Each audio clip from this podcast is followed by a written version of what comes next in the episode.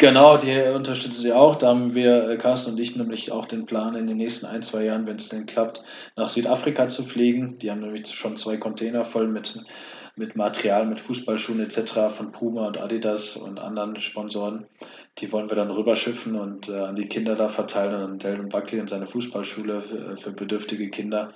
Ähm, da wollen wir sogar hinfliegen und vor Ort. Und ähm, ja, hat mich gefragt, hey Hendrik, willst du so ein bisschen auch, auch unter anderem unser Gesicht werden? Und ja, Markenbotschafter sein von uns. Sagte ich, Carsten, ja, sofort, klar, also ich unterstütze euch da gerne. Fußball ist nicht alles. Der Fußballer-Podcast mit Sören Diekmann, der mit Vorurteilen aufräumt und den Menschen hinter dem Spieler vorstellt.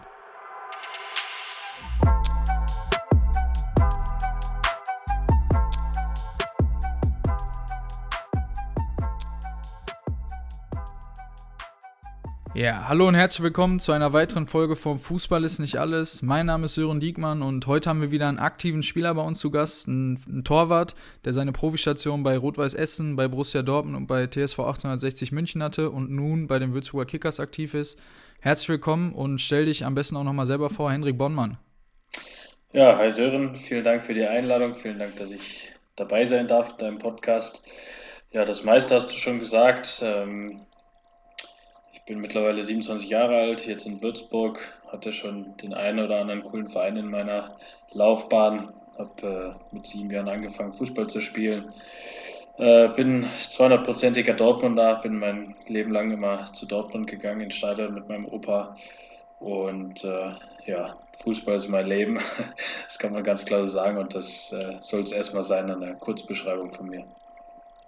Ja, du hast selber gesagt, du hast mit sieben Jahren angefangen, Fußball zu spielen. Äh, bei dir zu Hause bei Fortuna Bredeney, so der erste Verein, und bist relativ zügig im Alter von zehn äh, zu, man kann eigentlich sagen, dann deinem Erzfeind, Erzrivalen Verein gegangen, Schalke 04. Ähm, erstmal die Frage, wie kam das überhaupt? Also hast du dir damals schon Gedanken gemacht, wenn du sagst, du bist so früh mal auch nach Dortmund gegangen?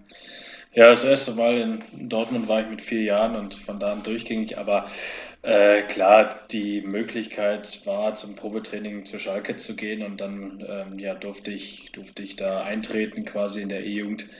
Und dann war ich damals schon so ehrgeizig und mit zehn Jahren habe ich dann ganz klar gesagt, klar mache ich das, weil äh, es gab jetzt auch keine andere Option. Und da konnte ich in einem mhm. Nachwuchsleistungszentrum rein und ähm, ja, da sage ich ja mal, war ich mit zehn Jahren Profi genug, diese Chance dann auch wahrzunehmen und äh, trotz allem habe ich die Zeit auch sehr genossen, weil sie eine gute Jugendarbeit da hatten und es wirklich viel Spaß gemacht hat und ich auch viel gelernt habe. Mhm. Ja, du hast schon gesagt, mit zehn Jahren so relativ reif. War denn der Fokus für dich schon so stark auf den Fußball oder hattest du vielleicht auch nebenbei noch andere Sportarten, wo du gesagt hast, das könnte man noch professionell verfolgen irgendwie? Äh, professionell verfolgen auf keinen Fall. Ich habe äh, wirklich noch ein bisschen Golf und Tennis nebenbei äh, gespielt und auch Trainerstunden gehabt. Ähm, musste das natürlich dann alles aufgeben, weil die Zeit einfach nicht mehr da war. Aber äh, bei den anderen beiden Sportarten war definitiv das Talent nicht, nicht groß genug, dass ich sagen würde, mhm. da könnte ich an irgendwas weiteres denken. Und Fußball war immer mein Leben. Klar, mit zehn Jahren denkst du jetzt nicht daran, damit Geld zu verdienen, aber hast schon den Traum davon, hast schon den Traum, äh, Profi zu werden. Ja, also hattest du schon den Blick, äh, irgendwie mal da deine, ja, deinen Weg zu gehen. Hattest dann leider einen kleinen Knick in der ganzen Karriere, schon relativ früh, sag ich mal. Nach fünf Jahren Schalke, immerhin fünf Jahre, ähm, bist du da aussortiert worden. Da wird ja tatsächlich nach jedem Jahr schon in den jungen Jahren auch ähm, ja, genau. ein bisschen ausgesiebt, wer ist gut genug, wer ist nicht gut genug. Dir wurde gesagt, als Torwart, da fehlt einfach die Größe. Wie war das für dich so zu hören? Also ich meine, ich habe es dir gerade auch gesagt, ich bin im gleichen Alter circa rausgeflogen. Für ja. mich war es sehr, sehr schwierig. Wie, wie war das für dich, das so direkt ins Gesicht gesagt zu bekommen? Ja, im ersten Moment war es natürlich auch schwierig. Also klar, dass sowas bahnt sich dann so ein bisschen an, aber wenn es dann wirklich ausgesprochen wird, wenn man fünf Jahre eigentlich einfach schon in diesem Zyklus war und jeden Tag eigentlich das gleiche Programm hatte, ähm, war schon ein großer Schock. Und natürlich auch mit 15 Jahren ist dann so irgendwie so der erste Gedanke, ja gut, dann, äh, ich sag's jetzt einfach mal, leck mich am Arsch und dann gehe ich zu meinem Heimatverein zurück und spiele mit meinen Kumpels. Ähm, mhm. Und ähm, ja, mit 15 Jahren weißt du auch nicht so ganz, okay, wie geht's jetzt weiter? Und äh, puh, wenn du die dich aussortiert, dann hast du wahrscheinlich auch nicht mehr das Zeug dazu. Und gut, die Größe stimmte nicht. Das war auch ein Grund, aber da wusste ich oder war ich mir sicher, dass ich auch noch wachsen würde, was ich dann in den nächsten zwei Jahren mit 20 Zentimetern gemacht habe. Ähm, ja, so klein bist du nicht, ja. Nee, eben.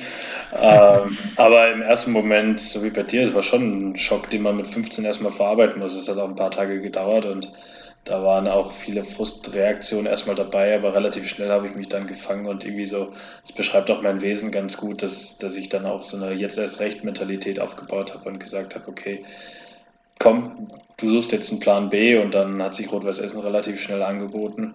Da war ich mega glücklich, dass ich da hingehen durfte und ähm, es ähm, war zwar eine riesen Umstellung erstmal, aber dann habe ich auch gesagt, okay, dann geht es halt hier weiter, jetzt geht es weiter mit Vollgas. Ich wollte gerade sagen, Rot-Weiß Essen eigentlich auch kein, kein kleiner Verein, sondern schon mit einem Namen in, in Nordrhein-Westfalen oder in Deutschland auch generell, kam ja auch aus höheren Ligen. Ja. Ähm, du hast gerade gesagt, du wolltest eigentlich so mit deinen Freunden zusammenspielen. Also das waren so die ersten Gedanken, aber du hast dann schon was anderes noch gemacht. Also der Fokus blieb dabei und du hast gesagt, ich will trotzdem noch Profi werden. Genau, ja, es war so dieser, diese erste Frustreaktion, wie gesagt. Und ähm, dann hat sich das aber in den nächsten ein, zwei Wochen mit Rot-Weiß Essen so ein bisschen angebahnt. Und dann habe ich gemerkt, okay, gut, das, das ist zwar eine andere Nummer da, aber das ist immer noch relativ professionell und du hast dann die Möglichkeit, äh, nach der U16 auch in der U17 in der Bundesliga zu spielen. Und ähm, ja, habe dann relativ schnell meinen Ehrgeiz wiederentwickelt. Und ich glaube, im Nachhinein wäre ich damals bei Schalke geblieben, wäre ich auf keinen Fall Profi geworden oder so weit gekommen, wie ich jetzt bin, weil bei Rot-Weiß habe ich erstmal gelernt, zu arbeiten wieder, dass man halt eigentlich noch viel, viel mehr eigenständig machen muss und nicht nur das Training abarbeiten muss, sondern eben eigenständig. Und das habe ich dann auch durch privates Training gemacht. Mhm. Ich glaube, was auch wichtig ist, ist, wenn du in solchem Alter in, in so einen guten Jugendverein gehst, dass du erstmal lernen musst, demütig zu sein. Also, dass du weißt, genau. dass das was Besonderes ist, in so einem Verein überhaupt spielen zu dürfen, gegen solche anderen Mannschaften spielen zu dürfen. Deswegen verstehe ich das da auf jeden Fall. Ähm, wie war das denn? Was haben denn Freunde zu dir gesagt? Also ich, ich weiß es, wie gesagt, auch von mir. Da wird dann mal gesagt, ach komm, so ein Bier kannst du mal trinken, du bist eh kein Fußballprofi mehr. Äh, war das bei dir auch irgendwie auf die Art und Weise? Ja, durchgehend, die ganze Zeit. Also klar, wo es dann mit 15 auch so langsam mit den ersten Partys losgeht. Ähm, und dann gehst du zu Rot-Weiß Essen, trainierst da auch erstmal wieder auf Asche. Da haben schon alle gesagt, ja, wofür machst du den ganzen Scheiß noch mit fünf, sechs Mal die Woche mhm. Training? Äh, kannst doch sein lassen, äh, schaffst es doch eh nicht mehr, so ungefähr. Also ähm, das kam schon häufiger, auch von Freunden sogar, die es jetzt gar nicht so böse meinten, mich eigentlich mehr so in ihren Kreis wiederziehen wollten und mhm. einfach da auch keine realistische Chance gesehen haben und ähm, natürlich auch immer irgendwo gesagt haben, boah, jetzt gehen wir feiern und du bist wieder nicht dabei oder trink doch auch mal was und da war ich aber beinhart, das hat natürlich auch ein bisschen oder sehr viel Freizeit mit den Freunden gekostet damals. Ähm, aber ich bereue es nicht und ich würde es immer wieder so machen. Hattest du denn, also ich meine, in dem Moment mit 15 Jahren, du hast selber gesagt, hat man so, die ersten Gedanken sind eher negativ. Hast du denn in dem Moment vielleicht auch gedacht, dass du grundlos so ein bisschen die Jugend geopfert hast, äh, weil du rausgeflogen bist? Also, dass du auf Sachen verzichtet hast, wo du dir gedacht hast, boah, warum habe ich das dann nicht gemacht zu der Zeit? Nee, das war zum Glück fast gar nicht so, da ich im Alter von 10 bis 15 da jetzt eh noch nicht so das Firebeast war ähm, war es zum Glück bei mir wirklich nicht so, weil einfach, wie gesagt, Fußball mein Leben war und ich jeden Tag, also wir hatten vier, fünf Mal die Woche Training plus ein Spiel am Wochenende, aber ich bin jeden Tag mega glücklich zum Training gefahren und hatte echt einfach Bock zu trainieren. Ähm, mhm. Damals gab es jetzt auch noch nicht so die, die großen Schmerzen oder sonst was, die man irgendwie nach ein paar Einheiten auch in der Woche mit sich bringt. Ähm, und es hat einfach richtig Spaß gemacht, jedes Training. Und ähm, deswegen habe ich sogar schon damals irgendwie nie bereut jetzt, dass ich jetzt am Nachmittag nicht mit den Jungs, mit meinen Freunden spielen konnte oder so. Ähm, klar war das hin und wieder mal schade, aber im Großen und Ganzen habe ich mich mhm. immer aufs Training gefreut. Wie war das denn? Haben deine Eltern dich immer zum Training gebracht oder bist du auch vielleicht mal alleine, weil du kommst ja aus der Gegend? Anfangs, also bei Schalke war es so, anfangs hat meine Mutter mich immer gefahren, dann spielte noch ein Klassenkamerad bei mir tatsächlich bei Schalke, dann haben wir eine Fahrgemeinschaft gemacht und am Ende holte uns dann so ein mhm. Fahrdienst ab ähm, von Schalke und dann war es halt wirklich so, dass man um 4 Uhr abgeholt wurde und um 21 Uhr wieder zu Hause war. Also da haben wir regelmäßig unsere Schulbücher mit oder unsere Hausaufgaben mit dem Bus genommen und die dann da gemacht. Also das Leben war eigentlich nur Schule, Training und Schlafen. Aber ich mhm. muss sagen, trotzdem, also mit, mit es immer Spaß gemacht. Ich war nie so, dass ich sagte, boah, jetzt bist du wieder ewig unterwegs. Ich habe mich immer aufs Training, auf die Jungs gefreut beim Training. Und ähm, nachher bei Rot-Weiß Essen äh, bin ich dann teilweise mit der Bahn gefahren, da war die, der Weg ja einfach auch nicht mehr so weit. Und nachher mit 16 hatte ich so ein Motorrad. Da bin ich mit dem Motorrad eigentlich immer zum Training gefahren. Und da war, die, war der. Weg dann aber auch nicht so weit. Äh, du hast es gesagt, äh, der Sprung von, von Schalke dann zu Rot-Weiß Essen im Jahr 2009 bis dann auch bis in die erste Mannschaft durch, äh, direkt in die Regionalliga, in die Regionalliga West, die ja auch zu den besten Regionalligamannschaften so hört, äh, gehört. Ähm, hast du denn trotzdem noch was nebenbei gemacht? Du hast gerade selber die, die Schule angesprochen. Äh, hast du die beendet? Hast du vielleicht noch weitergedacht in Richtung Ausbildung, Universität? Weil in Anführungszeichen das ja nur die Regionalliga noch war?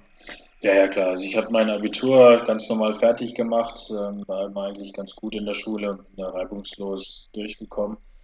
Ja, am Ende im Abitur hätte ich schon ein bisschen mehr lernen können noch, äh, muss ich sagen. Aber wenn selbst deine Eltern dann sagen, hey, der kann nicht so viel lernen, weil er immer Training hat, dann nimmt man das irgendwie auch gerne als Ausrede an. Gerne an, ja. ja ähm, nee, aber habe das Abitur fertig gemacht und als ich dann fertig war mit dem Abitur, ging es quasi in Herrenbereich beziehungsweise zu Borussia Dortmund.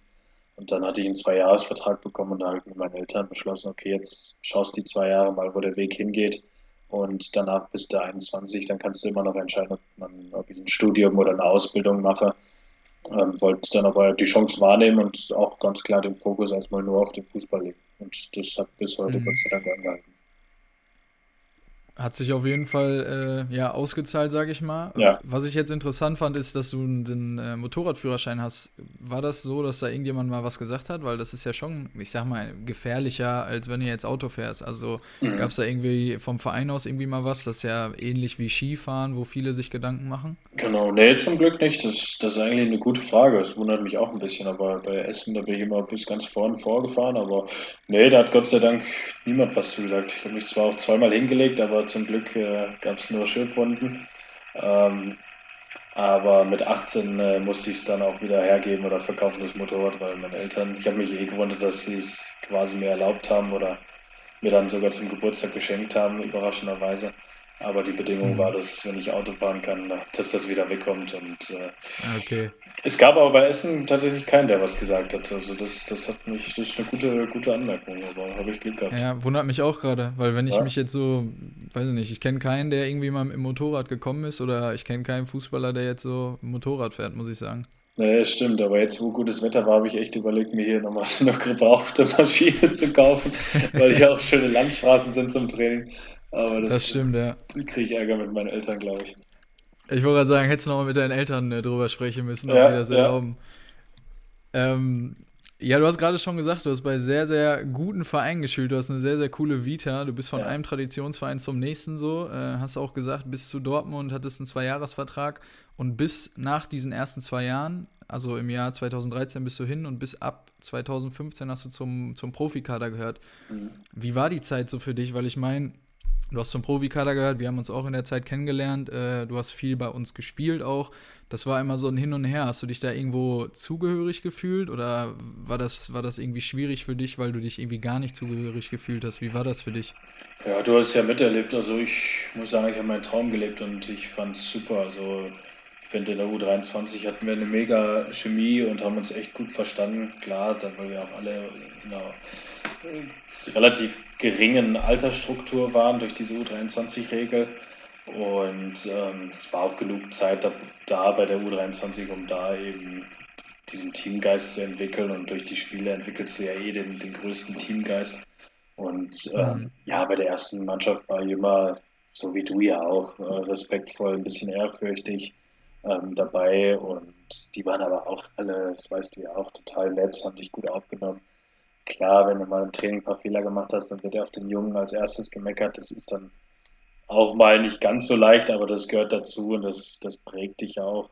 Aber bei der Erstmannschaft habe ich mich super wohlgefühlt und bei der Mannschaft, wo ich dann gespielt habe, die ja meine eigentliche Mannschaft war, bei der U23, äh, habe ich mich immer wohlgefühlt. Also das, da, da die ganzen vier Jahre, wo ich da war, immer coole Mannschaften. Also ich muss sagen, dass dieser Mix aus beiden hat mir mega gut gefallen.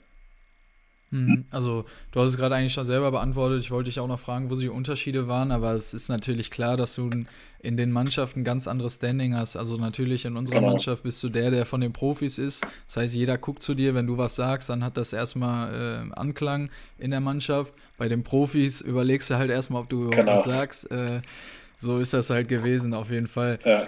Ähm, kommen wir da auch zur ersten Zuhörerfrage. Was hast du persönlich für dich denn aus der Zeit aus Dortmund mitgenommen? Also sowohl menschlich als auch vielleicht noch fußballerisch?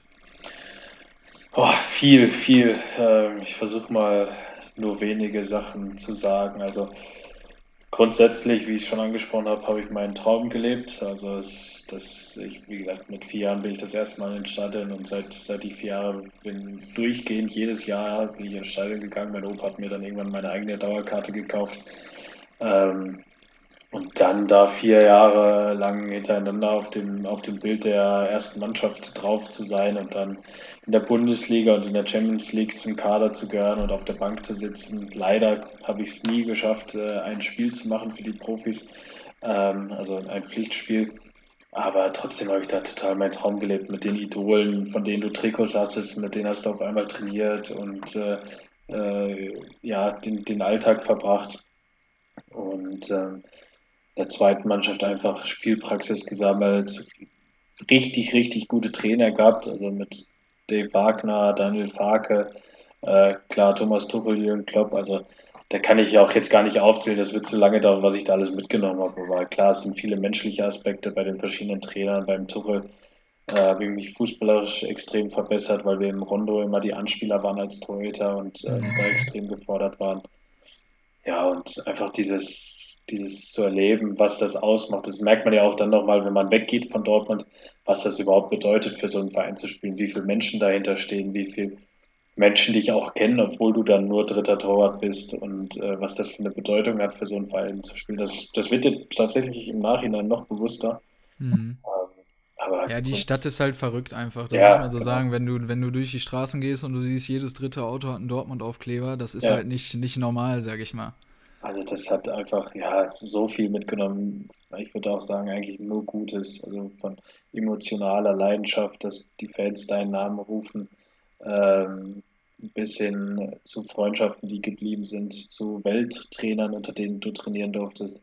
Mhm. Also die vier Jahre waren einfach, einfach nur ein Genuss quasi. Ja, ich kann mich auch noch dran erinnern, äh, dass du im DFB-Pokalfinale damals gestanden hast, äh, wo, also nicht auf dem Platz, aber du warst auf jeden Fall dabei. Ähm, das war schon irgendwie cool, weil wir als U23 auf jeden Fall alle mitfahren durften und hatten da unsere Plätze und äh, Dortmund holt den Cup und du läufst da unten auf dem Feld rum. Äh, und man hat dir halt einfach angesehen, egal ob du gespielt hast oder nicht, dass du halt einfach mega stolz warst. Genau, ja, normalerweise, äh, oder war ich auch zurückhaltender, weil ich ja, wie gesagt, nicht im Kader war, sondern nur auf der Tribüne saß, aber eben auch trotzdem zum Team gehörte, das weißt du ja auch. Ähm, auch jetzt, wo ich spiele bei meiner Mannschaft, sind die Jungs, die hinten dran sind und die mal nicht im Kader sind, auch extrem wichtig. Und ähm, normalerweise ist man dann trotzdem nicht ganz so emotional dabei, ähm, aber das war halt auch irgendwie für mich so der erste richtige Titel im Herrenbereich und ähm, ja, da hat man doch gemerkt, was es gerade ausmacht, dass man deutscher Pokalsieger wurde, was das mit den Spielern macht, was das mit einem selber macht, was es mit den Fans macht. Man hat halt wirklich diesen Pokal, diesen Titel gewonnen, kriegt eine Medaille, die auch in meinen Schubladen liegt und die mir echt heilig ist.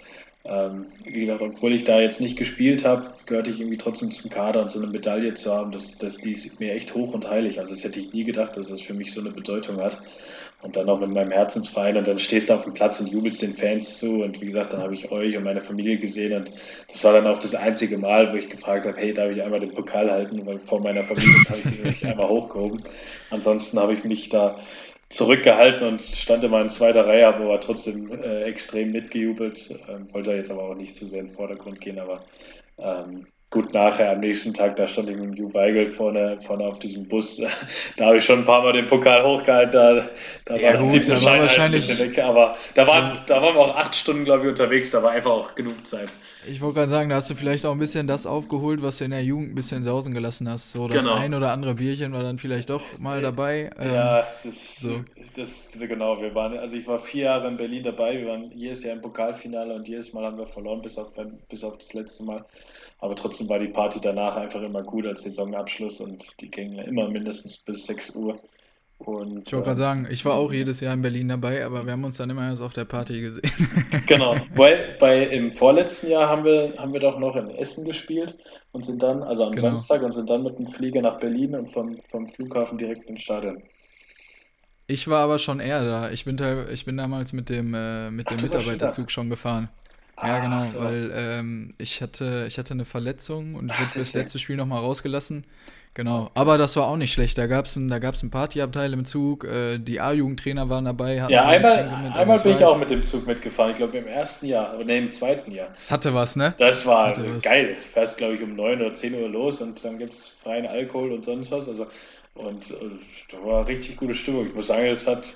Ja. Ich war froh, dass ich das mal erlebt habe, weil das macht eigentlich fast noch mehr Spaß dann. Ja, ich fand's auch, ich fand's auch richtig cool. Damals äh, A-Jugendtrainer ähm, oder Co-Trainer auch Daniel Rios dabei gewesen, mhm. der mich ja noch nach Applerbeck holen wollte und dann mal so über alte Zeiten damals schon zu quatschen, war ganz lustig. Ja. Kommst dann in Berlin an, kriegst im Hotel direkt alles, gehst genau. auf den genau. Breitscheidplatz und siehst einfach die Massen.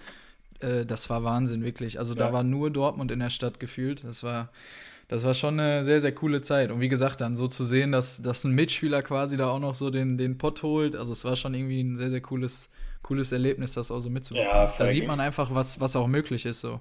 Ja, an der Stelle ist leider unser Gespräch abgebrochen, weil meine Internetverbindung in Heidelberg leider überhaupt nicht mehr ging. Vodafone hatte da irgendwelche Probleme. Deswegen hier ein kleiner Cut. Aber ihr hört jetzt weiter mit Teil 2 des Ganzen und viel Spaß dabei. Ja, Henrik, ich heiße dich nochmal herzlich willkommen hier äh, bei meinem Podcast. Teil 2 startet jetzt, sag ich mal, aufgrund von technischen Problemen in der letzten Woche bei mir in Heidelberg. Äh, das Internet hat nicht funktioniert und deswegen, ähm, ja, fangen wir jetzt mit dem Teil 2, sag ich mal, nochmal an. Äh, ja, die letzten Sachen, die wir so besprochen haben, waren eigentlich eine Zuhörerfrage, ähm, was du für dich persönlich aus der Zeit in Dortmund mitgenommen hast. Du hast viel über das Pokalfinale geredet, äh, wie besonders das für dich als Dortmund-Fan einfach war. Ähm, ja. Trotz oder obwohl du äh, quasi ein Zwischenspieler zwischen der U23 und den Profis warst und dort auch nicht zum Einsatz gekommen bist, aber einfach diese Besonderheit für dich und äh, vielleicht auch die Vorzüge mal ab und zu mit dem Mitarbeiterzug nach Berlin zu fahren, genau. haben wir auch noch drüber gesprochen. Genau. Ähm, und steigen jetzt eigentlich direkt weiter ein mit einer weiteren Zuhörerfrage von Patrick Franke. Ich weiß nicht, ob ihn noch kennst aus Dortmunder Zeiten, mhm. den kleinen Linksverteidiger. Ähm, ja, klar. Der hat die Frage, was, was so dein größter Fehler mal im Spiel war und ähm, dazu kommt dann noch die Frage von mir, was du so für ein Typ bist. Wie schnell verarbeitest du sowas? Wie mhm. machst du das mit dir selber aus oder bist du auch jemand, der sich dabei Hilfe sucht? Ja, mein größter Fehler im Spiel, also äh, sagen wir mal, was am, was am dümmsten aussah, aber wirklich gegen Viktoria Köln damals, was auch ein wichtiges Spiel war, wo ich oh, einen Rückpass bekommen habe auf links, genau, und dann klassisch über den Ball geschlagen oder unter den Ball geschlagen, eher gesagt.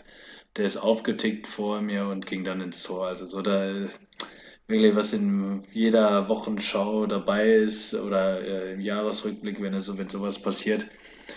Äh, ich sage, ich habe schon wesentlich schlimmere Fehler gemacht, weil ich nehme mich da selber ein bisschen in Schutz, weil was willst du machen, wenn der so doof auftickt? Ich war direkt vorm Tor, ich musste ihn direkt wegschlagen.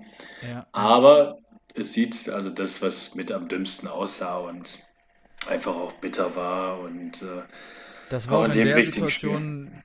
Ja, das war auch in der Situation, ich weiß es noch, das war auch irgendwie doof, weil ich meine, du warst ja so eine Hauptfigur von unserer Mannschaft auch. Du hast viel ja, Videos gemacht, glaube ich, in dem Zusammenhang auch, dass die mhm. Leute ins Stadion kommen sollen, mhm. das unterstützen sollen. Es war ein Spiel um Aufstieg. Und äh, dann machst halt genau du nicht den Fehler, genau. sag ich mal, weil wie genau, der ist halt genau über deinen Fuß gehoppelt, sag ich mal. Aber ja, ich habe mich auch richtig geärgert in dem Sinne einfach, weil du konntest nichts dafür. Das war einfach dieser Platz in der ja. roten Erde, der nun mal einfach nicht immer top ist. Und äh, ja, dass so ein Fehler passiert, war irgendwie mal klar, aber dass es genau in dem Spiel ist, ist halt Ja, es war extrem bitter. Hast so ein bisschen den Aufstieg, ja, hast du da noch nicht verspielt in dem Spiel, aber es war schon ein Knackpunkt für uns in der Saison.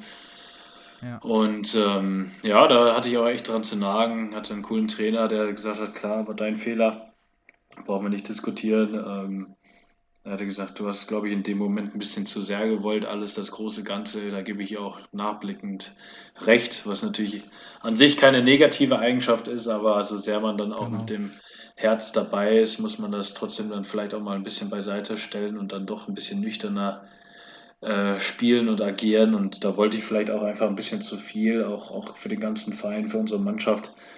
Ähm, habe daraus mhm. viel gelernt, aber klar, die, die, ich sag mal, die, normalerweise habe ich das dann nach ein, zwei Tagen abgehakt, wenn die neue Trainingswoche startet, aber da muss ich sagen, bei dem Spiel hat es dann schon äh, eine Woche genagt und dann ein, zwei Wochen im Nachhinein äh, schon, dass es auch mich belastet hat, aber sag mal, mit dem nächsten Spiel geht es dann immer ganz gut weiter. Das ist das Gute, dass du immer nach, sag mal, in der Regel nach fünf, sechs, sieben Tagen das nächste Spiel hast, das nicht wieder gut machen kannst, weil wieder gut machen kann man nichts, aber dass es halt wieder von neu geht, wieder ein neues Spiel ist und das hilft dann auch, das da abzuhaken. Aber du machst das für dich selber aus oder hast du vielleicht auch eine Person, mit der du viel drüber redest, sei es jetzt dann vielleicht auch der Torwarttrainer, ähm, Matze Kleinschreiber damals gewesen oder ähm, vielleicht auch irgendwie im Bereich Mentaltraining oder irgendwas, dass du da jemanden hast? Also im Bereich Mentaltraining habe ich extrem viel gemacht mit einem Freund über die letzten Jahre. Da haben wir ein ganzes Modul aufgebaut, ähm, wodurch ich einfach auch stärker geworden bin. Und dem bespreche ich mich nicht jetzt jeden Tag oder nach jedem Spiel. Das brauche ich mittlerweile auch gar nicht mehr. Das mache ich dann ein Stück weit für mich aus. Und ähm, jetzt mittlerweile, aber früher auch am Tag nach dem Spiel analysiere ich immer mit meinem Torwarttrainer das Spiel. Jetzt in der zweiten Liga hat man da einfach auch alles sehen und verschiedene Kameraperspektiven. Das ist ganz gut. Ja, dann nehmen wir das Spiel nochmal kurz auseinander, die positiven und negativen Sachen. Verbessern kann man immer was und dann ähm, ja, schaut man auch, ob man das mit in die nächste Woche nehmen kann. Mit dem bespreche ich das dann auch ohne große Emotionalität, einfach nüchtern, sachlich. Und ähm, den Rest mache ich eigentlich mit mir selber aus.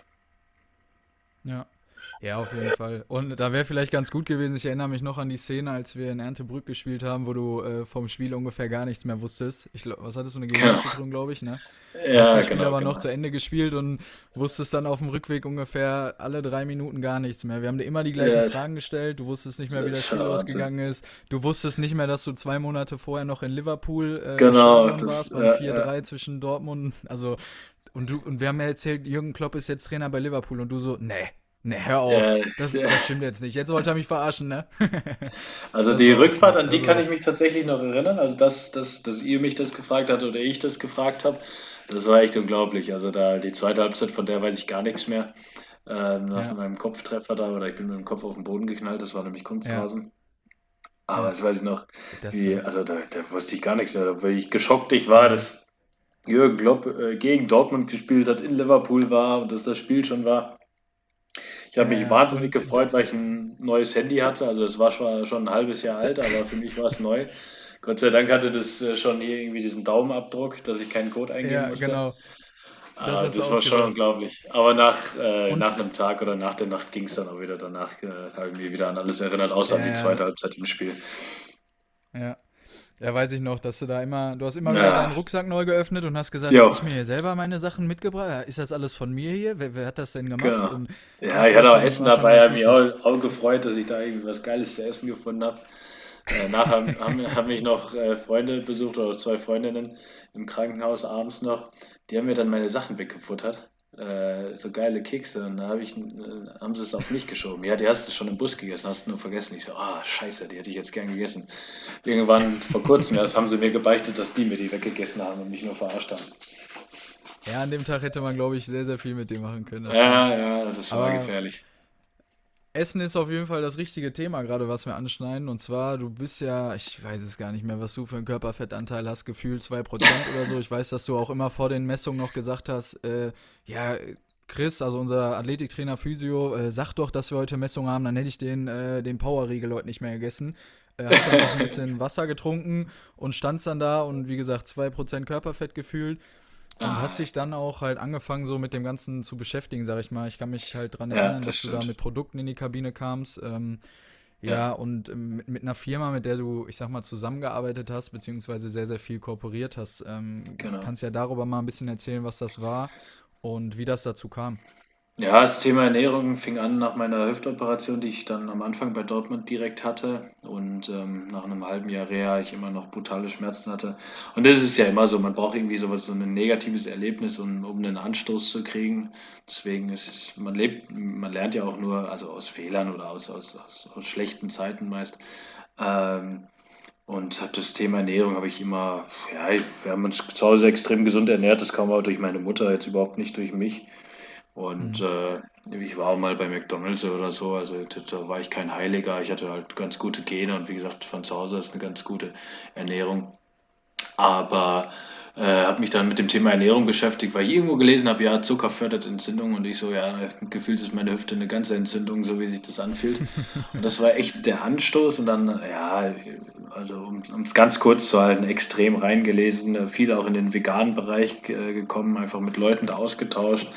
Auch mal drei Monate komplett vegan gelebt, äh, auch, auch ohne jetzt Nachteile zu erleben. Mhm. Die großen Vorteile habe ich jetzt auch nicht erlebt, also es war eigentlich relativ gleich.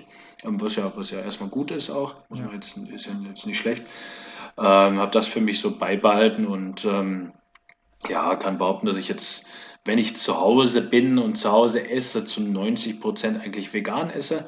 Ähm, wir aber ja unheimlich viel essen gehen, äh, im Mannschaftshotel jedes zweite Wochenende auf Auswärtsfahrt sind, äh, mhm. beim Training Essen bekommen. Und da esse ich alles, also alles, was auf den Tisch kommt. Oder wenn ich bei Freunden bin, da esse ich alles, was auf den Tisch kommt. Ähm, dadurch habe ich einen guten Mix. Also ich bin jetzt nicht vegan, äh, das habe ich mal ausprobiert. Grundsätzlich finde ich das auch gut, habe mir dann aber jetzt nach ein paar Jahren für mich entschieden, dass ich nirgendwo ins Extreme reingehen möchte, sondern grundsätzlich eine extrem gesunde Ernährung, die aber äh, ab und zu auch Fleisch drin hat, äh, Fisch drin hat. Ähm, klar, zu Hause jetzt als, als NFL war, als Football war, habe ich mir auch mal einen richtig schönen Burger gemacht. Da hole ich mir dann so ein gutes Biofleisch. Das, das schmeckt mir auch gut, das mag ich auch. Ähm, und sage, dadurch habe ich einen gesunden Mix. Und für mich ist halt auch persönlich wichtig, wenn ich irgendwo hinkomme, dann esse ich alles, was auf den Tisch kommt. Ähm, ja. Das war früher mal anders, extremer. Aber das war so, so, der, so der Anstoß und die Kurzfassung. Ich sag mal, die in München, die Jungs, die haben mich auch versaut, weil bei Dortmund waren wir schon alle auch in der U23 auf einem ganz guten Level, fand ich. Ähm, haben ja. uns auch da gegenseitig ausgetauscht und alle sehr fleißig und gesund gewesen. Und in München war dann mehr so, ja, auch mal ein Leberkäse vorm Training und äh, abends ein Bierchen. ich habe die angeschaut und dachte, was ist denn hier los? Ähm, da haben sie mich ein bisschen negativ beeinflusst, äh, vielleicht auch eigentlich auch positiv, ein bisschen, dass man ein bisschen lockerer wird. Auch, ja. Ähm, aber habe dadurch dann auch irgendwann mal, äh, bin auf veganes Proteinpulver umgestiegen, weil ich sagte, okay, so, so ein Proteinshake nach dem Training tut gut, aber jeden Tag will ich den eigentlich nehmen, aber jeden Tag dann so ein tierisches Protein, sage ich, das kann ich mit meinem Wissen, was ich mir persönlich angeeignet habe über verschiedenste Bücher, Athleten und so weiter, äh, kann ich irgendwie ja nicht gutheißen. Mhm. Einfach vom Kopf her, dass du das, dass du sagst, okay, so top ist es wahrscheinlich einfach nicht. Nee, auch, auch genau. Das, das, also auch von den Statistiken und von, von Studien her, wo ich sage, das ist halt nicht auf Dauer gesund. Das lässt vielleicht jetzt den Moment, äh, in dem Moment den Muskel wachsen. Mhm. Aber mir geht es halt um Gesundheit. Also ich will nach dem Fußball auch meine Gesundheit haben. Und ähm, habe dann das vegane Proteinpulver von unserem damaligen Sponsor für Nahrungsergänzungsmittel getrunken, aber nur zwei, drei Wochen, weil das war wirklich, das war halt pur und so grausam und gräuslich, so Reis- und Erbsenprotein. Also das war echt ja. wirklich, wirklich übel. Und habe dann eine Firma kennengelernt, Be Green heißt die, äh, mache ich jetzt auch fleißig Schleichwerbung. Ähm, ja, darfst du ruhig machen, weil das war auch das, was ich meinte, weil äh, das hatte ich auch noch im Kopf, genau. Genau, die halt veganes Proteinpulver anfangs nur hergestellt haben da habe ich es probiert, da stand da Schokogeschmack drauf, und ohne Zucker und ohne Soja und ohne Aspartam. Also wirklich clean, wirklich gesund. Gibt es eigentlich nahezu nichts Negatives drin. Da dachte ich so, ja, Schokogeschmack. Hm, jetzt will ich mal gucken, wie euer Zeugs da schmeckt. Das kann ja nur Kacke schmecken. Hab's mhm. probiert und es war lecker. Ich, das konnte ich nicht glauben, weil da war Reis und Erbsenprotein drin und ich kannte es im puren Zustand. Dachte mir, wie, wie geht das? Und ähm, habe die dann angeschrieben, habe die auf der Messe getroffen und dann bin ich sofort mit dem Unternehmer und gleichzeitig Chemiker, also der die Produkte herstellt, beziehungsweise einfach also, ja, eigentlich alles macht, ins Gespräch gekommen und wir haben uns vier Stunden unterhalten und ich habe ihn wirklich komplett alles ausgefragt über alles, was irgendwie negativ sein könnte, was da drin ist und BCA hatten sie Kapseln, sage ich, ja, du Kapseln nehme ich ganz sicher nicht, das kann ja nichts Gutes sein. Dann hat er mir das alles erklärt und warum und alles vegan und äh, er sagt nicht vegan, weil es für Veganer ist, sondern es ist für jeden, es ist nur auch seiner Meinung nach äh, so, dass bei Nahrungsergänzungsmitteln, die man täglich nimmt, nichts tierisches drin sein sollte unbedingt, weil es einfach übersäuert. Und der Körper ja eh schon nach dem Sport übersäuert ist. So, da hatten wir die gleiche Meinung, dann hat er es mir eins zu eins alles erklärt und äh, da war ich so Feuer und Flamme für die Produkte, weil sie in meinen Augen richtig gut waren. Ich habe nochmal viel nachgeforscht und noch geschmeckt haben. Und das war halt neu für mich. Und dann haben wir eine Freundschaft aufgebaut und äh, dann auch eine Kooperation gestartet und, und sagte ich, du, wir brauchen so ein Produkt noch und zwar so, so eine Art Booster- und Kohlenhydratdrink für, für, äh, fürs Training und vor allem fürs Spiel. Ich sage, alles, was es gibt, sind so Ersatzzuckerformen, die dich halt künstlich hochfahren schnell, genau. aber nach einer halben Stunde sinkst du halt immer ab. Und sage ich, da, da musst du jetzt, äh, du, du bist, du hast es doch drauf, zeig mir da mal was. Und dann haben wir echt zusammen so einen, so einen äh, Mix-Drink äh, gefunden, so einen Energy-Drink, der dich schon auch wach macht und deine Aufmerksamkeit und Reaktionsschnelligkeit erhöht, so wie viele Booster, die es ja auch schon gibt mit Koffein.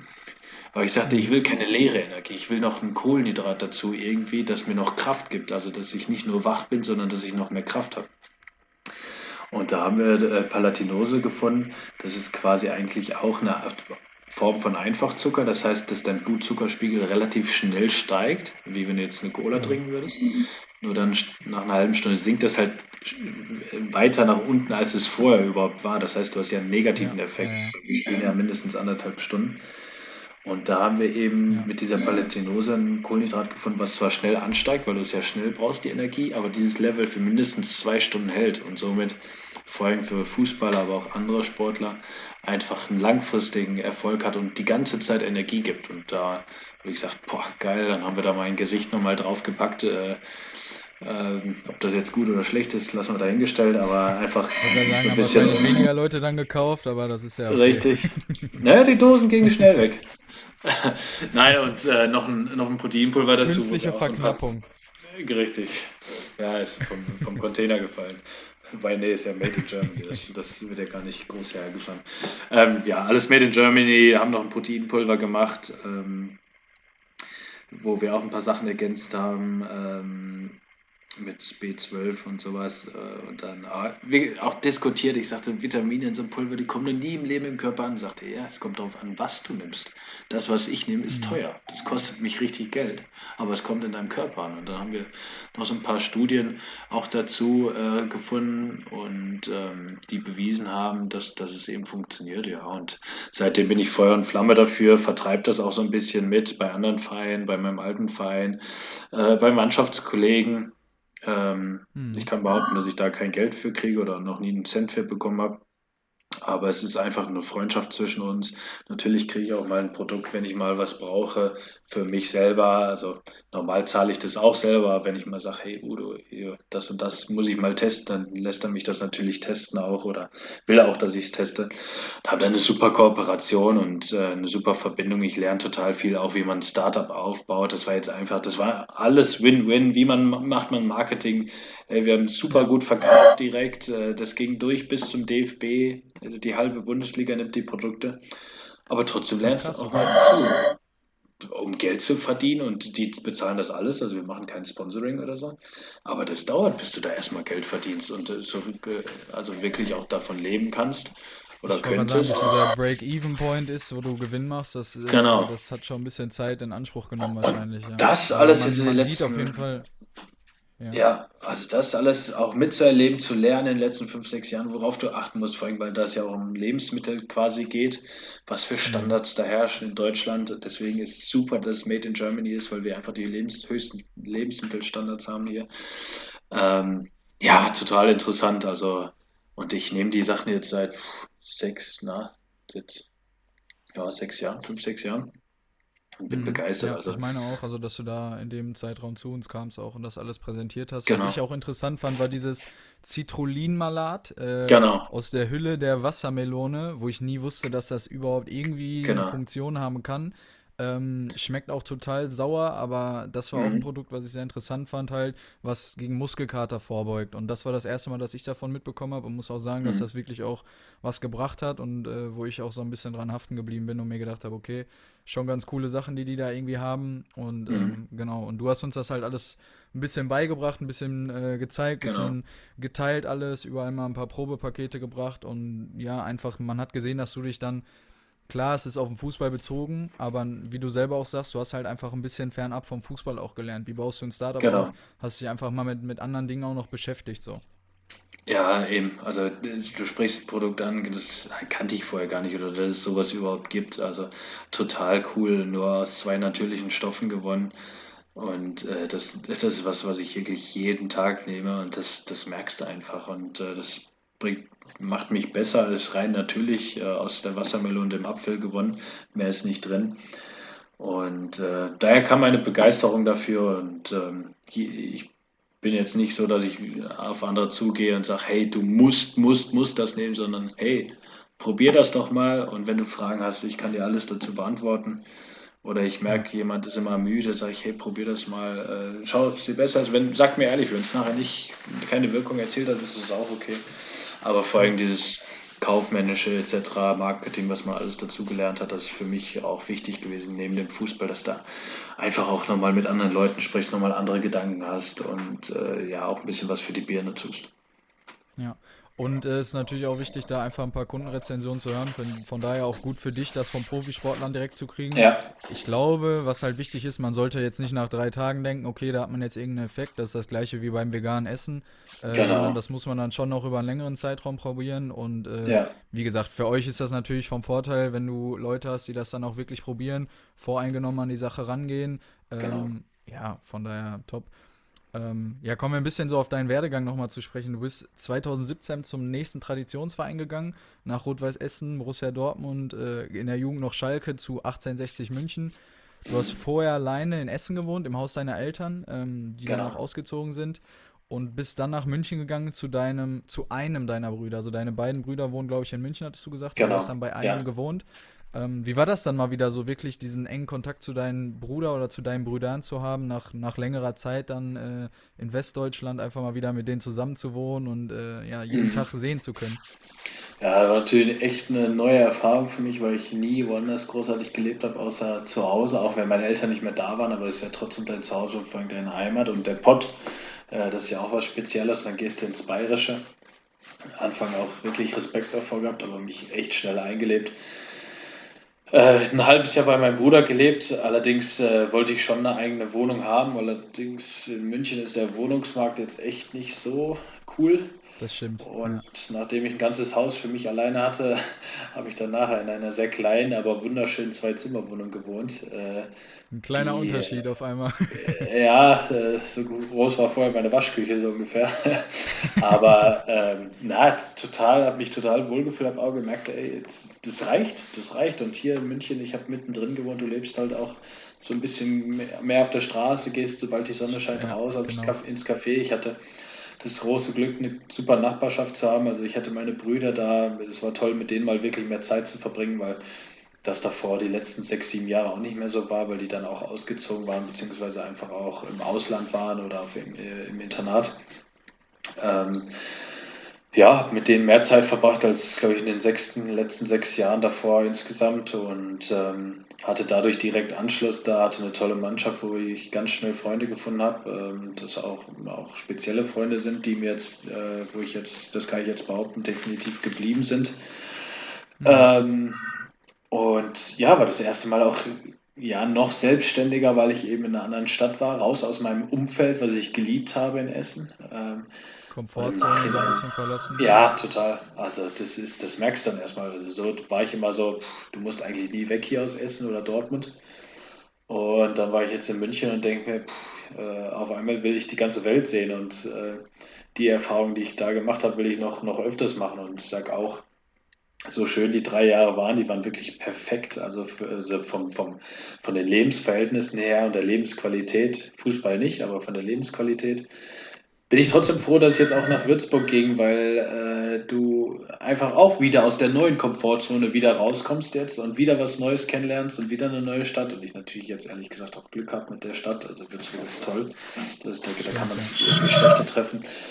Ähm, aber das war eine mega Erfahrung und äh, ja, habe dann noch bei einem richtig geilen Verein gespielt. Also äh, die, die, ich sag, München an sich ist sowieso blau. Also ich sage, es gibt mehr 60 Fans in München als Bayern-Fans. Jetzt nicht in Bayern, sondern in München. Das ist halt traditionsbedingt auch so ein bisschen, ne? Das ist so dieser ja. Traditionsverein, den man so im Kopf hat. Also natürlich Bayern, absolut Rekordsieger von allem und ja. jedem. Richtig. Aber so diese, diese Tradition ist eigentlich schon fast unter Haching und 1860, ne?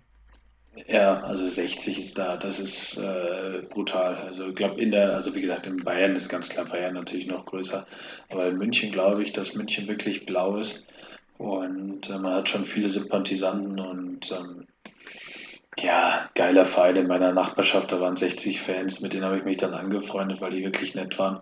Ja, die machen nachher auch alles für dich, das muss man wirklich so sagen. Also die äh, erfüllen jeden Wunsch. Das äh, beruht natürlich auf gegenseitigem Respekt dann auch.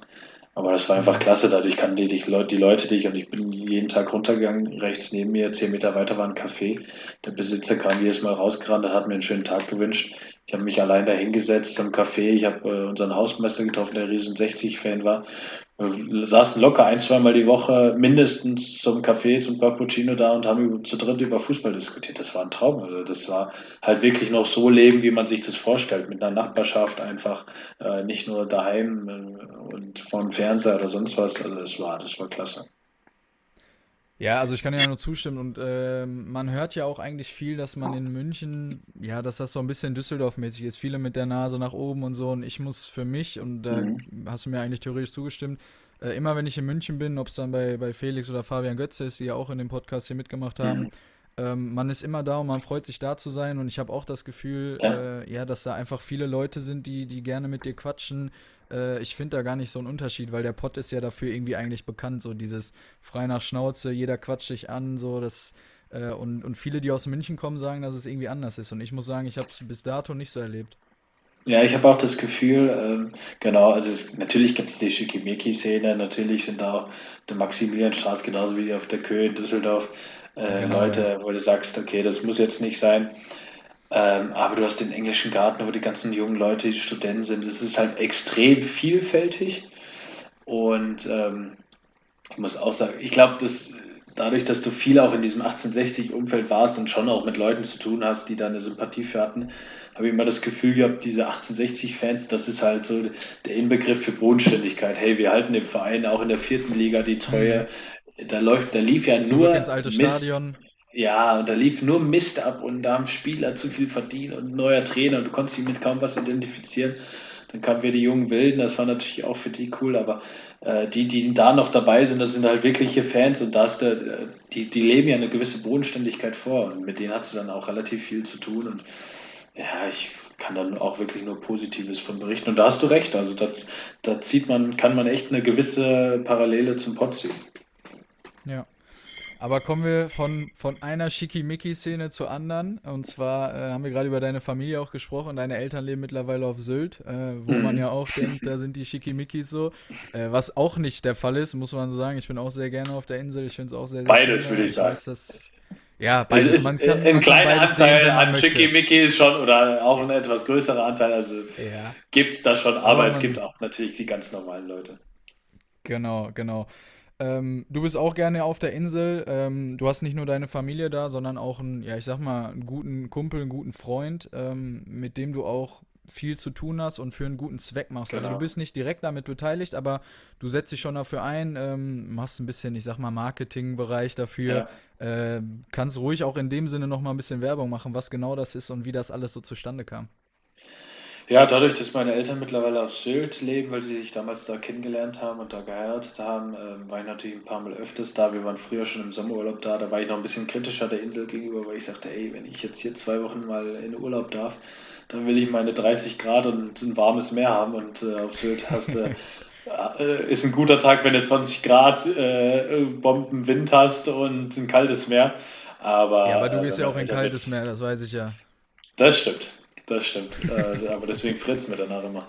Nein, aber äh, die Insel ist toll, landschaftlich toll. Und ähm, dann habe ich den Carsten da kennengelernt, hat mich mal angeschrieben. Der hatte den Namen BVB Trikotmuseum Sylt. Und es war so eine mhm. typische Anfrage für ein Trikot. Und da, du weißt es ja selber, da geht man jetzt nicht immer drauf ein. Das hat nichts mit Arroganz zu tun, sondern es sind einfach so viele Anfragen. Äh, wenn man die alle beantworten würde oder, oder vor allem auch Ja sagen würde, dann äh, Erstmal so viele Trikots habe ich gar nicht. Trikots, ja. Genau, und äh, irgendwann müssen wir auch die Trikots selber bezahlen und das wird dann, dann doch irgendwann ein bisschen teuer und das, das tut ja. mir auch total leid und ich würde gerne jeden Wunsch erfüllen, aber das geht einfach nicht. Mhm. Ähm, fand aber den Namen cool, da stand BVB Trikotmuseum Sylt und das war eben kurz bevor ich nach Sylt gereist bin. Und äh, der war total nett, das war der Carsten. Und dann habe ich gesagt, ja klar, du, will ich mir anschauen, da, wenn ich auf Sylt bin, was du, was du da hast. Der hat da so einen mhm. kleinen Raum, äh, natürlich nur für sich privat, den er natürlich auch Leuten zeigt, aber jetzt kein öffentliches Museum. Und dann bin ich mit meiner Mutter da hingefahren, sagte, komm, gib's ihm eine, was heißt eine Chance, aber du schaust dir das mal an. Und habe festgestellt, mega Typ, also total angenehm, richtig nett. Äh, der ist Koch auf der Insel, lebt da mit seiner Frau und seinem äh, Sohn und hat dann mir den Raum gezeigt und wirklich, du konntest, also es gab gar keinen Boden, weil der Boden war voll mit Trikots, Schals etc. Der hat so viel Dortmund-Sachen gehabt, das war unfassbar, aber es war wirklich interessant, weil es war wirklich Museum-Style, also ganz alte Dinger, ganz alte. Handschuhe, Fußballschuhe. Jetzt hat er ja Raum mir geschickt. Äh, genau, der hat neu gebaut, neues Haus, da war ich schon da, genau, hat einen Dachboden bekommen von seiner Frau. Äh, sagte, da will ich nämlich nicht hoch, da kannst du machen, was du willst. Ich will es nur nicht hier in meinem Wohnzimmer haben oder im Schlafzimmer. Und ähm, ja, dann, dann bin ich immer mit Carsten in Kontakt geblieben, weil er einfach total nett war und wir dann auch eine Bindung aufgebaut haben. Und der hat mit einem Freund, ähm, ja, dann, ich glaube, erstmal aus einer freien Idee rausgesagt, hey, wir wollen äh, ein Kinderprojekt unterstützen, die, die Kinderhilfe, und ähm, wollen, wollen es schaffen, irgendwie 5000 Euro zu erzielen mit Trikots, die wir haben, die wir versteigern aus unserem Bestand um äh, da zu helfen. Das war so diese Grundidee. Und das haben sie dann relativ schnell erreicht, das Ziel. Es lief viel besser als geplant. Ja, und aus so einem, so einem kleinen Spaß wurde dann ernst und sie haben äh, eine eigene Stiftung gegründet, Becks und Nagel for Kids, ähm, mhm. um eben verschiedene Projekte zu unterstützen, um eben auch ihr eigenes Ding zu machen und nicht nur das eine Projekt zu unterstützen und sind jetzt dabei, immer wieder kleine Projekte äh, zu machen, wo sie dann direkt eine Wirkung erzielen können. Also es ist jetzt nicht so, dass sie sammeln und dann UNICEF spenden, sondern es ist eher so, sie sammeln und haben jetzt zwei Jungs, die einfach darauf angewiesen sind, denen haben sie das Notstromaggregat äh, geschenkt bzw. gekauft von den Erlösen, die sie erzielt haben. Ähm, ich glaube, Darren Buckley hatte auch noch eine Organisation, wo sie ein bisschen geholfen haben. Genau, die unterstützen sie auch. Da haben wir, äh, Carsten und ich, nämlich auch den Plan, in den nächsten ein, zwei Jahren, wenn es denn klappt, nach Südafrika zu fliegen. Die haben nämlich schon zwei Container voll mit, mit Material, mit Fußballschuhen etc. von Puma und Adidas und anderen Sponsoren. Mhm. Die wollen wir dann rüberschiffen und äh, an die Kinder da verteilen und an Delvin Buckley und seine Fußballschule für, für bedürftige Kinder. Ähm, da wollen wir sogar hinfliegen und vor Ort. Und ähm, ja, hat mich gefragt, hey Hendrik, willst du so ein bisschen auch, auch unter anderem unser Gesicht werden und ja, Markenbotschafter sein von uns? Sagte ich, Carsten, ja, sofort, klar. Also ich unterstütze euch da gerne. Ähm, ich versuche hier immer mal wieder Sachen zu besorgen, äh, Trikots zu tauschen. Jetzt mit Janis ich das Trikot getauscht gegen Kiel, ähm, um ja. die zu unterstützen. Und ähm, ja, bin da, bin da jetzt auch Botschafter von denen und finde es einfach klasse, dass die in ihrer freien Zeit das alles machen, die Trikots versteigern und nachher sogar noch für Porto und sonst was draufzahlen und 100% der Erlöse einfach an die Kinder geht und sie sich da wirklich Gedanken machen. Also das ist schon Bombentyp, muss man wirklich sagen. Kannst am Ende vielleicht auch nochmal was zu sagen, vielleicht irgendwie eine, wenn ihr eine Adresse habt, wo man was hinschicken kann, gerade auch vielleicht Fußballschuhe, wenn Leute irgendwie was übrig haben. Ich weiß nicht, ob ihr da was habt, aber äh, kannst ja am Ende nochmal ein bisschen, bisschen für Werbung ja. machen. Ja, ähm, Becks, also ja, ja mache ich am Ende, ja. genau. Ja, genau. Ähm, ja, machen wir noch mal ein bisschen weiter. Du warst von Juli 2020 bis Oktober 2020 ohne Vertrag. Ähm, mhm. Bist dann halt zu Würzburg gegangen.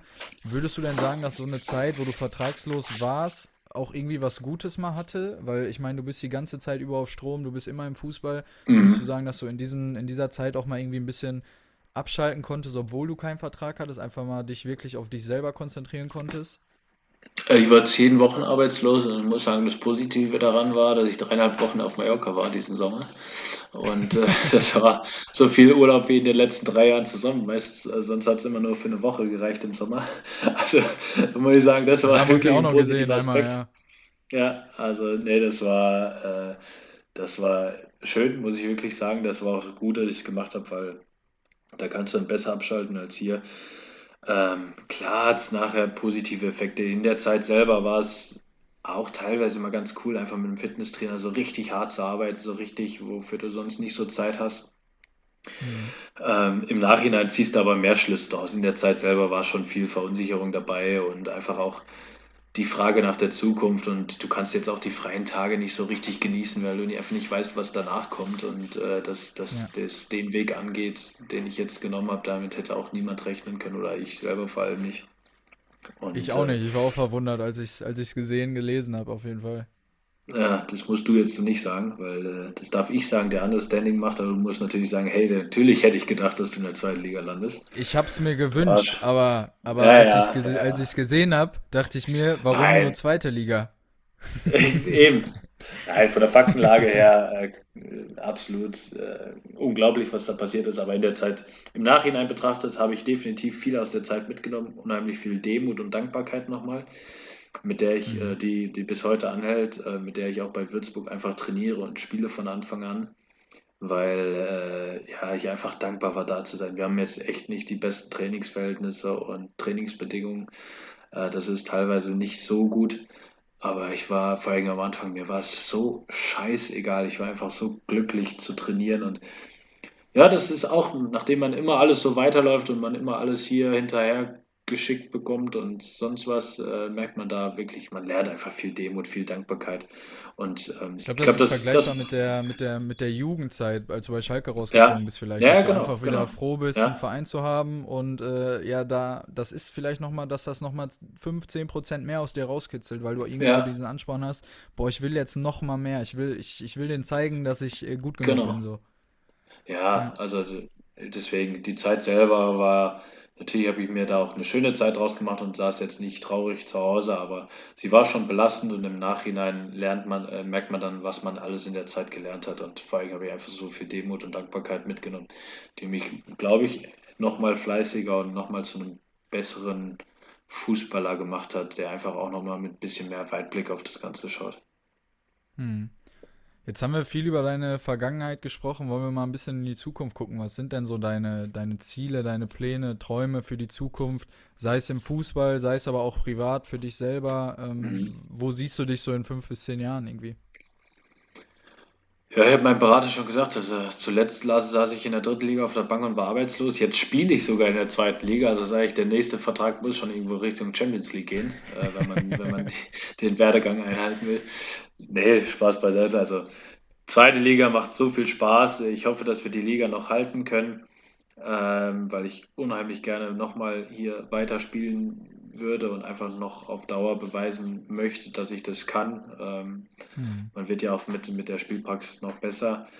Ansonsten, ja, das, das sind jetzt erstmal die kurzfristigen Ziele. Ich habe noch Verträge in Würzburg. Ich will hier noch mit dem Verein was erreichen. Wie gesagt, die, die zweite Liga zu halten wäre unglaublich und danach würden die gleichen Aufgaben anstehen und versuchen sich da zu stabilisieren. Sag mal, das wäre jetzt das, das Wunschszenario für die nächsten Jahre gute zehn Jahre möchte ich noch Fußball spielen, äh, möglichst ja auf dem Niveau, wo ich mich im Moment befinde. Ähm, mehr geht natürlich immer, wünscht man sich auch, arbeitet man auch für, muss man einfach gucken, was sich ergibt. Da, da versuche ich mhm. jetzt auch keine großen Pläne oder Vorgaben zu machen, das macht keinen Sinn. Es hängt auch nicht immer an einem alleine, das ist ja auch nochmal so ein Punkt. Also du kannst arbeiten eben. und trainieren, wie du willst. Du hast es gesehen an einer Verletzung, äh, was war es? Genau. In deinem Knie war es, glaube ich, ne? Innenbandriss, ja. In Dortmund, genau, ja. Äh, ja, und dann ändert sich auf, je, auf, auf einmal alles so. Auf einmal bist du in München. Äh, vielleicht ja, war es was Gutes. Genau. Vielleicht wärst du bei Dortmund nochmal durchgestartet, man weiß es nicht, aber so, so ändern sich Pläne und Gedanken in kurzer Zeit, ja. Genau, und lasse ich einfach vieles auf mich zukommen. Bin Single, ledig, äh, schau, was da die nächsten Jahre so ansteht, aber dadurch ist man da jetzt auch nicht in irgendwelchen Planungen privat. Äh, ich genieße die Zeit aber auch, muss ich sagen. Und ähm, ja, jetzt habe ich schon Bock, nochmal mich richtig fünf bis zehn Jahre voll auf Fußball zu fokussieren, einfach zu gucken, was noch geht, was kann ich noch aus mir rausholen. Ich habe immer gesagt, ey, ich würde mich so gerne mal in der zweiten Liga beweisen, schauen, ob ich das kann, für mich selber auch. Jetzt merke ich, ich kann es, will natürlich noch mehr beweisen. Ähm, ja, möchte noch das Maximum erreichen, was das am Ende ist, weiß ich nicht, aber träumen sollte man ähm, und gucken einfach, was da Definitiv. geht. Und nach dem Fußballstand jetzt äh, geht schon die klare Richtung, auf jeden Fall im Fußball zu bleiben. Und ich glaube, dass da, also aktuell ist für mich da nur eine Option und das wäre schon den Trainerjob zu machen. Ähm, nach dem Fußball vielleicht ein Jahr eine Auszeit nehmen, wenn es möglich wäre, ein Jahr komplett reisen, die ganze Welt anschauen, alles das machen, was ich im Moment verpasse oder keine Zeit für habe. Und dann mhm. in Ruhe ein paar, paar äh, Praktika machen, lernen, Trainerscheine machen und dann ja, eigentlich wieder von vorne anfangen und diesen Trainerjob von unten mich nach oben erreichen. Aber Stand jetzt, gucken, ob ich dann auch wirklich dann auch Lust drauf habe. Aber ich glaube, von meinem Wesen her möchte ich Trainer werden und möchte dann, ehrlich gesagt, auch als Trainer jetzt nicht nur im Jugendbereich mir, mir eine sichere Kugel schieben, sondern möchte dann im Trainerbereich das eigentlich schon erreichen, was ich als Spieler jetzt nicht mehr erreichen werde. Und ähm, das ist jetzt. Ja, wer weiß, wie gesagt, wie, wie gesagt äh, der, der Torwart von Schalke, der in der Bundesliga nach zwölf Jahren sein Comeback gegeben hat in der ersten Liga, wer, wer weiß das denn schon? Also, wie gesagt, mal, mal gucken, wo das dann noch hingeht bei dir. Ähm, ja. Sind, glaube ich, sind, glaube ich, Pläne, die, die viele Sportler grundsätzlich haben. Na klar, dass du im Fußball bleiben willst, ähm, gibt es natürlich die Seite, die du siehst. Manche sagen, boah, nach der Zeit im Fußball, ich will wirklich erstmal komplett raus. Ja. Ähm, das Reisen, ich sehe es genauso. Wann hat man mal die Möglichkeit, so viel Zeit zu haben? Du, du verdienst ja im Moment wahrscheinlich äh, ein ganz gutes Geld, dass du da einfach die Möglichkeit hast, das, äh, das dann anzugehen nach deiner Karriere. Und äh, ja, dann, dann geht es für dich wieder, wie du gesagt hast, komplett von vorne los, wieder 30 Jahre ackern im Fußball, damit du irgendwann mhm. an der mhm. Seitenlinie im Anzug stehen kannst. genau, so, so, ist der Planstand jetzt. Also das wäre, ich weiß, ein Trainerjob ist, glaube ich, das Schlimmste, was du machen kannst. Ähm, du hast nie einen sicheren Job von der einen Stadt in die nächste Stadt und musst die von unten hocharbeiten, aber ich habe festgestellt, Fußball ist mein Leben, das ist das Beste, was ich kann. Ich kann nirgendwo so eine Begeisterung und so viel Arbeit da reinstecken. Also Fußball, ich könnte 14 Stunden am Tag mich damit beschäftigen. Und deswegen bin ich mir sicher, dass mein, mein ja, Weg da, da drin bleibt und äh, das auch, äh, so wie ich mich kenne, extrem ambitioniert und nie zufrieden. Dass ich nie ja, zufrieden so sollte bin, das, immer mehr so sollte das, glaube ich, sein im, im, im Sport oder im Fußball grundsätzlich, wenn man sowas erreichen will, dann, dann ist das, ja. glaube ich, Grundvoraussetzung. Das stimmt, sehe ich auch so. Ja, Henrik, äh, dann danke ich dir auf jeden Fall für das Gespräch. Wünsche dir bei deinen Träumen, bei deinen Zielen, bei deinen nächsten Schritten auf jeden Fall alles, alles Gute, dass ihr vielleicht noch danke. die Liga haltet, äh, vielleicht trotzdem unter Sandhausen bleibt. Das muss ich natürlich dann an der Stelle auch sagen, die sind ja auch noch da im Rennen. Ähm, wünsche vor allem Dingen viel Glück bei den nächsten Videoassistenzentscheidungen, äh, weil da hast du ja, ja, in letzter Zeit ein bisschen ins Klo gegriffen. Ähm, ja, ja. Aber ja, wie gesagt, du kannst jetzt auch gerne nochmal Werbung machen, ähm, wenn ihr irgendeine Adresse habt, wo man was hinschicken kann für Fußballschuhe, für Klamotten, für irgendwas, äh, um euch da unterstützen zu können, kannst du das gerne auch noch sagen. Ja, Adresse habe ich keine im Kopf auswendig, aber äh, auf Facebook oder Instagram, wo man unterwegs ist, Becks und Nagel for Kids, ähm, einfach durchklickt, dann äh, findet man alles dazu und kann sich vor allem die Projekte durchlesen und die Jungs kennenlernen. Und ähm, ja, wenn jemand was über hat, äh, freuen wir uns natürlich sehr. Ähm, wie gesagt, das sind alles Sachspenden, die die dann versteigern. Ähm, ja, wäre klasse, wer was über hat. Ja, ich glaube, das ist auf jeden Fall eine sehr, sehr gute Sache. Ich durfte Carsten auch schon kennenlernen auf Sylt. Genau. Äh, muss sagen, also es ist ein, ist ein super Programm, sage ich mal, es ist eine super Initiative, die da gemacht wurde, gegründet wurde. Ja. Und er, er gibt auch sehr, sehr viele persönliche eigene Sachen ab. Ähm, ich das glaube, stimmt. als Trikotsammler ist das sehr, sehr schwierig, da so Sachen abzugeben, die man vielleicht ja. schon 20 Jahre im Besitz hat. Und er macht das äh, für den guten Zweck, was sehr, sehr gut ist. Und ähm, ja, genau. Guckt da einfach mal vorbei. Definitiv. Schaut mal, wenn ihr was übrig habt. Äh, wie gesagt, Hendrik, ich wünsche dir alles Gute weiterhin. Ähm, noch mal in eigener Sache. Danke. Folgt einfach, folgt einfach der Seite auf Instagram. Äh, verpasst da keinen nächsten Gast. Dass ich nicht jede Woche was rausbringen kann, hat man jetzt gesehen, sei es durch Internetprobleme, sei es vielleicht auch einfach, weil ich äh, noch andere eigene Sachen habe. Ab und zu spiele ich auch nochmal Fußball. Aber äh, wie gesagt, guckt einfach weiterhin rein, ihr werdet da nichts verpassen und äh, ich wünsche euch äh, ja, viel Spaß bei den nächsten Folgen von FINA und würde einfach sagen, Hendrik, ich übergebe dir nochmal das letzte Wort. Kannst dich auch nochmal verabschieden. Äh, macht's gut. Vielen Dank, mach weiter so, hat riesig Spaß gemacht und äh, ja, ich hoffe, dass du in Zukunft viele interessante Hörer und vor allem auch äh, ja, Partner hast. Danke dir, Hendrik. Mach's gut. Ciao.